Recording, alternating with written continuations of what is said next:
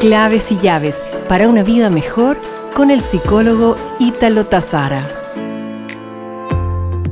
Desde un tiempo a esta parte, he meditado sobre la prisa sintiendo que mi vida y mi alma la tiene, y quizás tú también.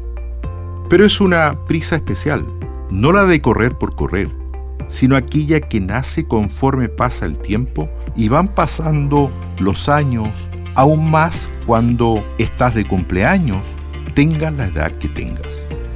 Haces un balance de lo alcanzado y empiezas a darte cuenta que no tienes tiempo para reuniones interminables, donde se discuten temas que poco aportan a tu vida, donde no sacarás nada y son lateras. Cuesta tener tiempo para soportar personas tóxicas, que a pesar de su edad cronológica no han crecido, para lidiar con mediocridades, discursos incongruentes, envidias, con egos inflados, aceptar oportunistas y manipuladores que se apropian de ideas y talentos de otros. Nuestro tiempo hoy es escaso para discutir solo títulos y frases bonitas que suenan bien y no profundizar debidamente en ciertos temas que nos cambian y nos transformen como personas. Nuestras almas tienen prisa, por lo menos la mía. Quiero la esencia, sí, la fibra humana de la gente.